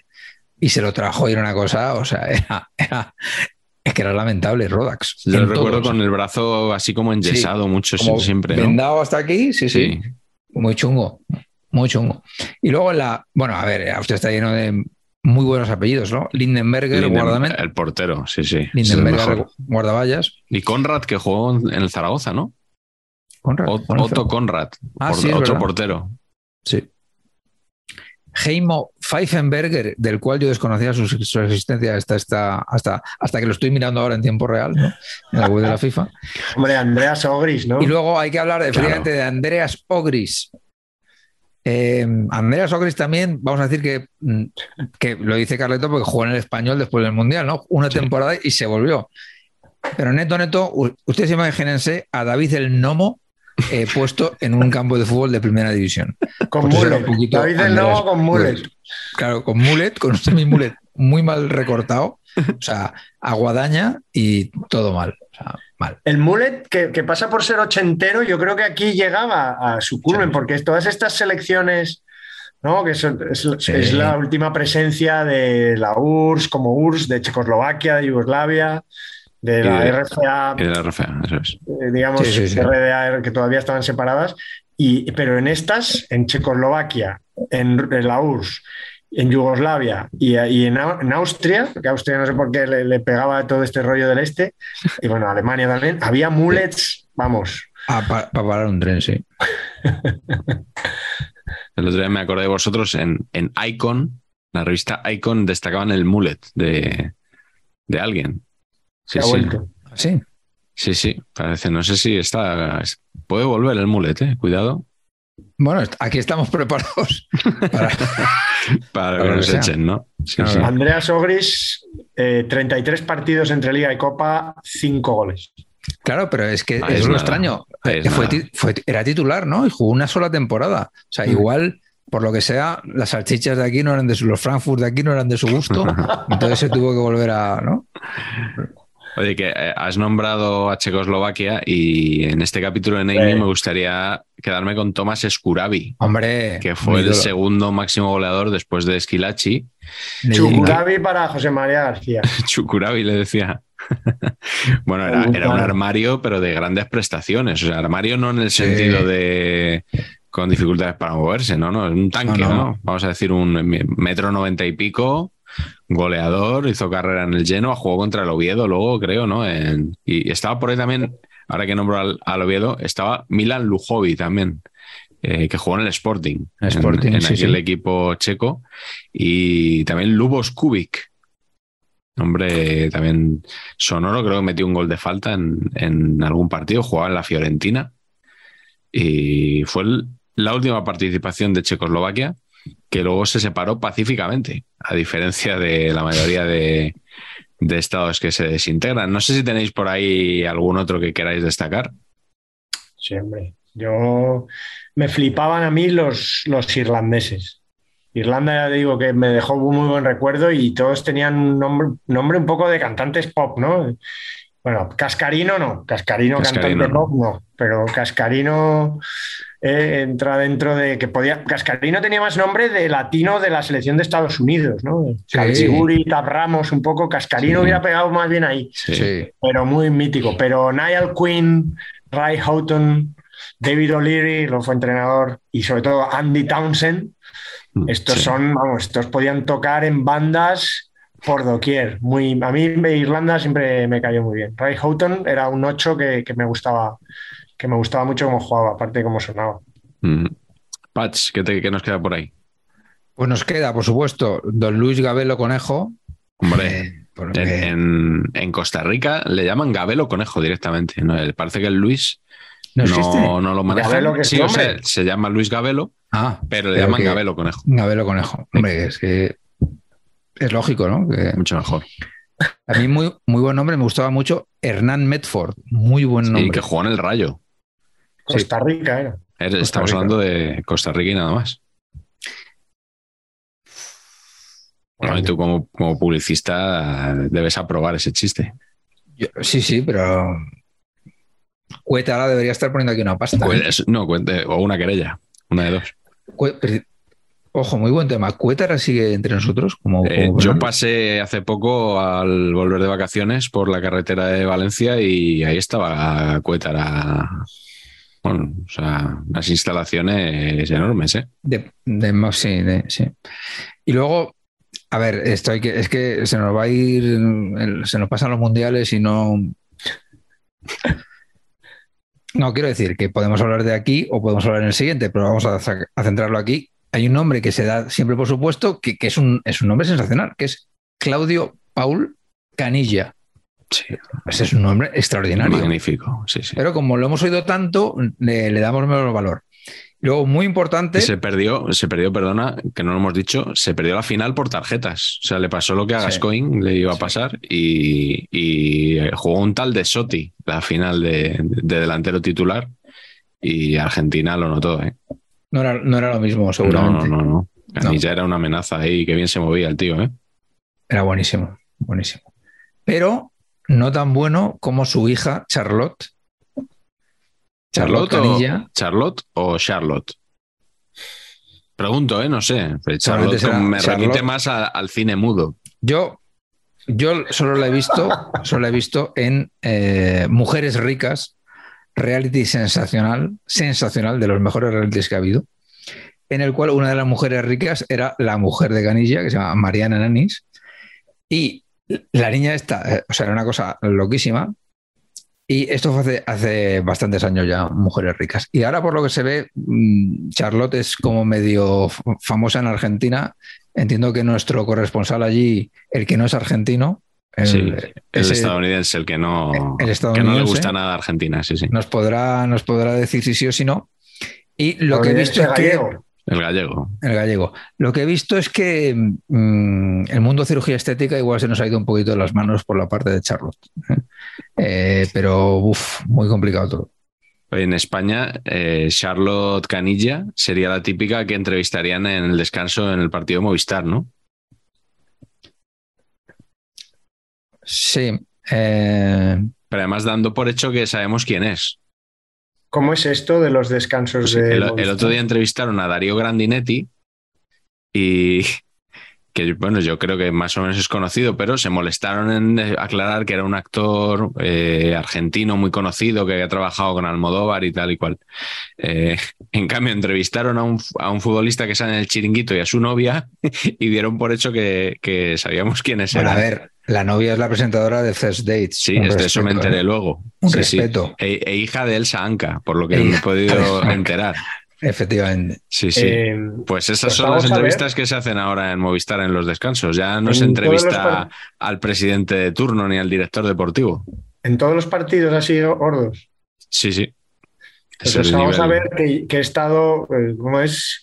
Six degrees of separation, no, one degree of separation, de, estar en ese rollo, porque el otro día eh, el Departamento de Comunicación del Real Club Deportivo Español, al cual adoro, a todos ellos, porque son unos fenómenos, me, me invitaron, me consultaron si, si, si quería participar de esta, creo que es una iniciativa de la liga que habla con los clubes y les dice, bueno, gente conocida o así, vinculada a cada club, que pueda ir a ver el partido, que te invitan, y yo creo que luego pues puedes ser susceptible de ser entrevistado en algún momento. Y me invitaron al, al español Real Madrid. ¿Ah, sí? Y decliné, no podía, vaya, decliné la invitación amabilísima, que un orgullo que, hayan, que pensaran en mí y tal. Y yo creo que estuve cerca entonces de vivir ese, ese instante, porque creo que era, ¿sabes? Era un- me, me explicaron que era una cosa de la liga, que buscaban. Esta- entrevistaron a Capdevila ese día en el descanso. Que, oye, por cierto, de Argentina a mí hay dos nombres que siempre me han gustado mucho: uno. Abel Balbo, Abel Abel Eduardo Balbo. Balbo.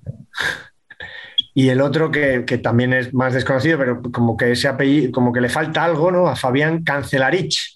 No, le, Cancelarich. le- le sobra, le sobra. ¿O le sobra o le fa- Le sobra la I, la C y la H para ser Fabián Cancelara, el gran campeón ciclista. Que decían que tenía un motorín ahí, mo- motorín Berto, Es que las, en la las bici, ¿eh? Las contrarreglos que me hacía este hombre no eran. Sí, sí. Ya sabes que el prólogo del Tour lo ganaba Cancelara. Cancelarich este no, no lo trabajaba yo, no sé. Y luego hay algún nombre más. eh, a mí, por ejemplo, siempre me ha, me ha flipado y me parece el, el heredero de, de, de, de Das Bomber, de, del, torpedo. ahora no, del torpedo Müller, que es Darko Pantsev. Me parece un nombre, Macedonio. me parece un nombre maravilloso.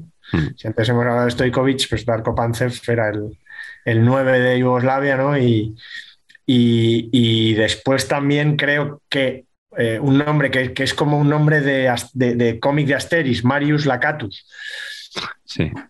Que me- siempre me gustó, luego también jugó en el Oviedo y tal. Mucho, mucho, mucho, sale de aquí mucho que jugó en el Oviedo, Sí, mucho, mu- tenemos contra para estudiar mucho. Sí, sí. con o contra el Sporting, Lujovi y tal. Y, y ya por último una reflexión, y es que ya que Brasil había intentado eso de, de meter rubios Mm. y perdón porque es racista la contra, o raci- Sí. ya, ya pedí perdón el otro día, de meter no, no rubios pidas más, no pidas más. para, para ganar, cambió y dijo, voy a meter un brasileño más prototípico con apellido alemán, Müller, ¿no? A mí siempre eso me, me- me- me sacó, ¿no? Y, y tampoco, le, tampoco le acabó de ir bien, aunque metió un par de golitos, Mm. pero tampoco le acabó de ir bien en este, en este mundial con Careca, ¿no? Eran los dos La delanteros. Careca sí que es un pedazo de naming brasileño, Sí, como digo, Careca sí, merecía más incluso. delantera. Merecía mejor ¿eh? suerte. Mm. Mereció mejor suerte. También Mm. estuvo en el 86, ¿no? Yo creo que- También, sí, sí. estuvo Eh, en el juego contra España. que, eso es, que, Ah. lo, que lo comentamos, pero Mm. vamos, que, que por ahí. Mm, Jugó con el. En, en México jugó con el Azteca y aquí jugó con el Etrusco.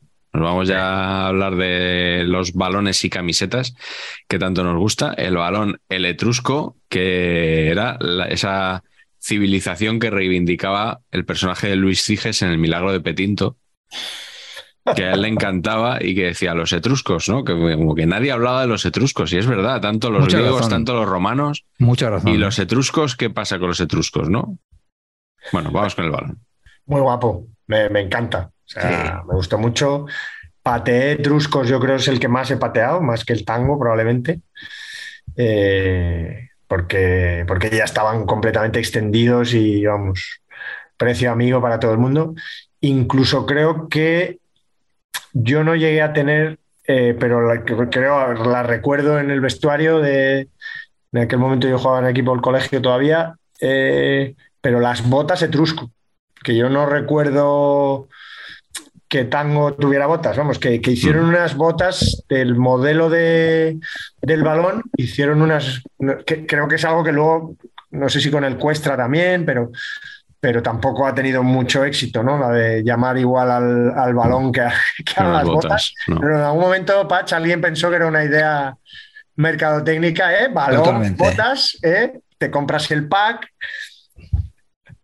Esto me pasó a mí eh, un día en el tren. Estoy ahí totalmente a mis cosas y tengo detrás la típica señora que va contándole a otra- señora todo. O sea, todo es todo. Y a, eh, a 850 decibelios, una cosa loquísima.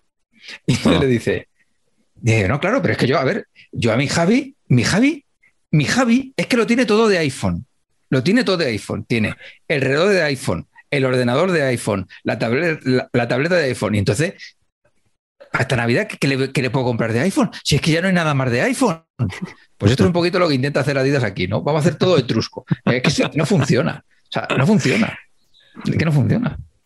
Seguro que se llamaba Javi. Me lo he inventado. eh. Porque conoces a la persona. Sí, sí, creo que sé, creo que sé quién puede ser. Creo Ah, que sé quién puede ser. Vale, vale. Vamos a hablar de la equipación de España, que en su debut mundialista jugó como el Real Murcia, un bello homenaje a nuestro amigo Alejandro Oliva, con Sí. pantalón blanco. Sí. ¿Y qué os parece la equipación del Ecole Ah. Sportif? Porque quitando ese detalle, cuando juego con el pantalón azul, debo decir que es de las camisetas que a mí más me han gustado, probablemente porque es de las más clásicas. Porque no hay nada, claro. Te gusta porque no hay nada, Claro, claro. nada me repele. claro. Pero el pantalón azul era, era demasiado azul. Es un azul Sí. que, ya no, que ya no han vuelto a recuperar. Yo creo que, Ah. Que esos azules tan. que era el azul, yo creo, dominante en- durante muchas décadas, diría. Sí. Pero ya, ya lo, lo están poniendo azul marino, lo están matando un poco. Pero con el blanco, la verdad que quedaba muy bien. A mí también me parece que, que está muy elegante, que, que estaba chula así. ¿Qué más camisetas os gustan de este mundial? Yo creo que este mundial no fue muy imaginativo en camisetas. Tampoco. Todos los modelos Adidas eran muy parecidos. Lograron incluso que la camiseta de Estados Unidos pareciese la de una eh, la de un país del este, casi. Era una cosa. Mira que es difícil eso, solo lo, logró con Amanecer Rojo, alguna película Amanecer Rojo y tal, y Reds vincular a. es más, o de una, de una república así báltica o de, una, o de un país antillano, algo así. O sea. Sí. Sí, sí.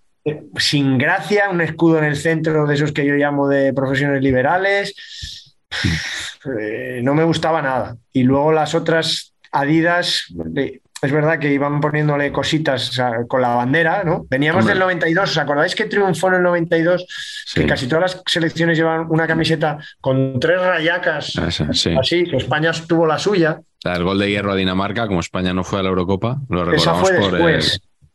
Esa fue después en, la Eurocopa del 92, ¿no? Pues mm. aquí era una fase previa en la que iban un poquito más al detalle, pero no a mí no me acababan de convencer, ¿no? Pero hay camisetas como la de Checoslovaquia, que tiene como demasiadas cosas, puntitos, rayas, no sé mm. qué, la bandera. Eh, las Adidas no me. Bueno, pero la de Alemania, la de Alemania, que es la Adidas por excelencia, esa sí nos gusta, ¿no? Esa sí. Esa es histórica, aparte de que ganaron el Mundial, yo creo que. Muy bonita. Esa sí es bonita. Esa sí, pero es la, única, es la única que cambia un poquito, porque lleva ya los colores por aquí abajo, no, no se queda como en, como en mm. esta parte. Sí. Eh, y Holanda te gustará entonces más que la del 88, que es. ¿No? me gusta más, pero no me. No, me, tiene nada. No, tiene nada, pero digo, como no le gustaba la anterior, esta le gustará más. Es que el acuoso ese, entonces acuoso, ahora no sé, ojo de tigre, ojo de perdiz, ese rollo, nunca me ha gustado mucho. Ya. La verdad. Yo, camisetas así chulas, chulas, eh, siempre las asombro de Inglaterra y Escocia. Yo creo que llevaban unos años en la línea y siguen ahí, muy chulas las, las dos, la de Escocia segunda, no sé ni de, dónde viene, ni cómo se atreve. La, Escocia, segunda es tremenda. ¿eh? Sí, es una cosa como de salir, eh, de salir a navegar, como de, salir por Biarritz a tomar algo.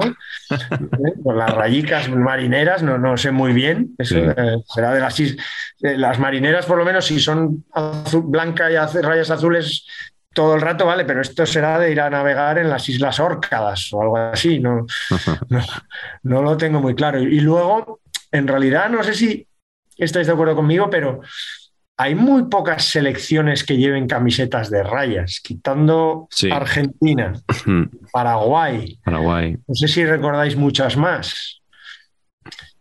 Pero la verdad que Costa Rica apareció con una camiseta de rayas blancas y negras como la Juventus de la marca Loto, que yo creo que, la Juve también llevó Loto en algún momento por esa época, que yo no sé si es casualidad o que les pasó un poco como, como le pasó a Francia en el Mundial con la de con, la que tuvo que usar. Con la de, ¿cómo era?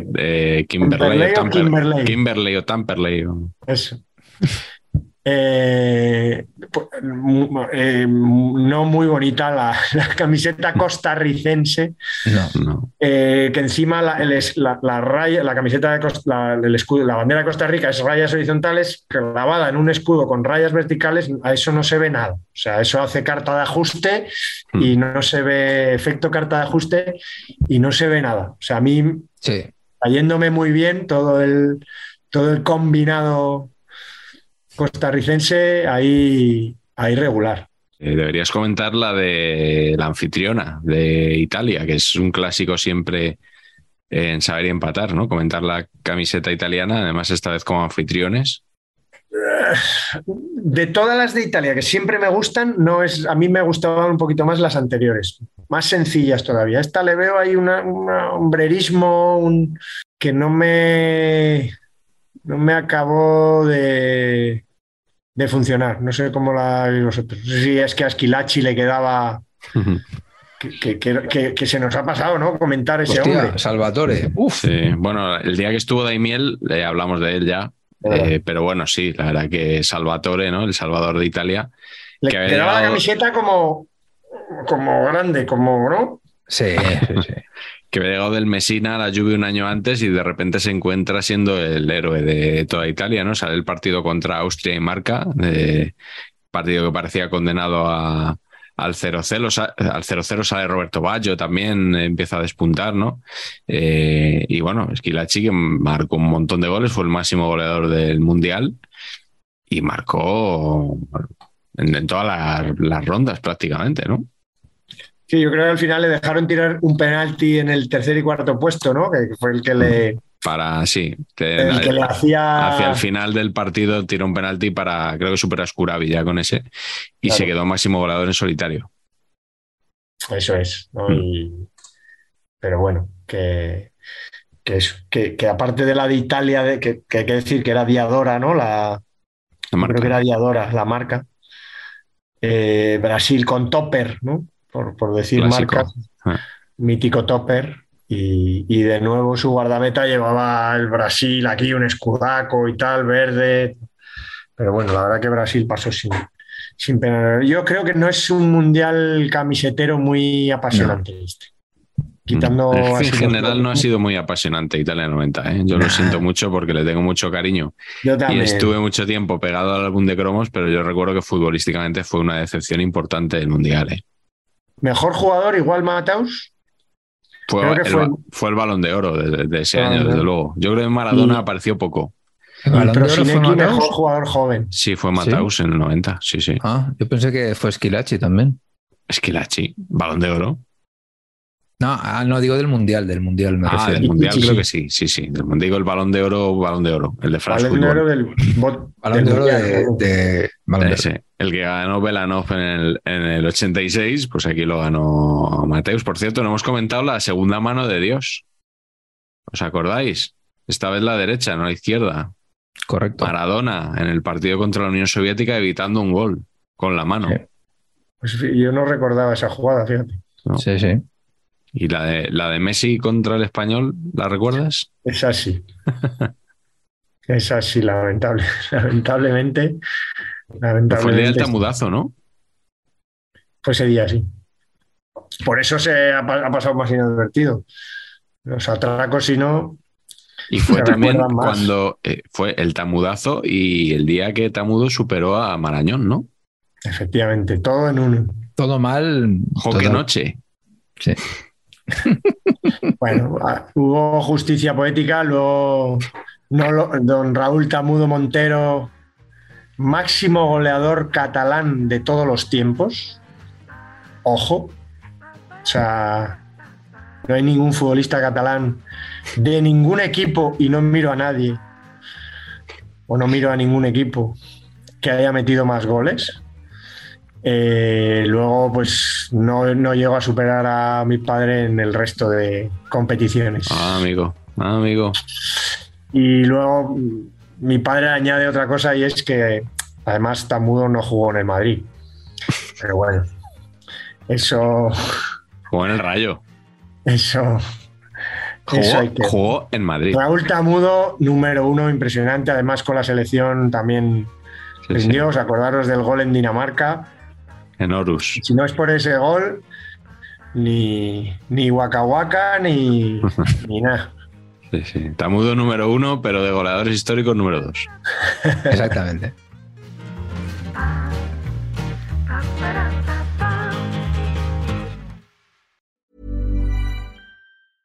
Mom deserves the best, and there's no better place to shop for Mother's Day than Whole Foods Market. They're your destination for unbeatable savings, from premium gifts to show-stopping flowers and irresistible desserts. Start by saving 33% with Prime on all body care and candles. Then get a 15-stem bunch of tulips for just $9.99 each with Prime. Round out Mom's menu with festive rosé, irresistible berry chantilly cake, and more special treats. Come celebrate Mother's Day at Whole Foods Market.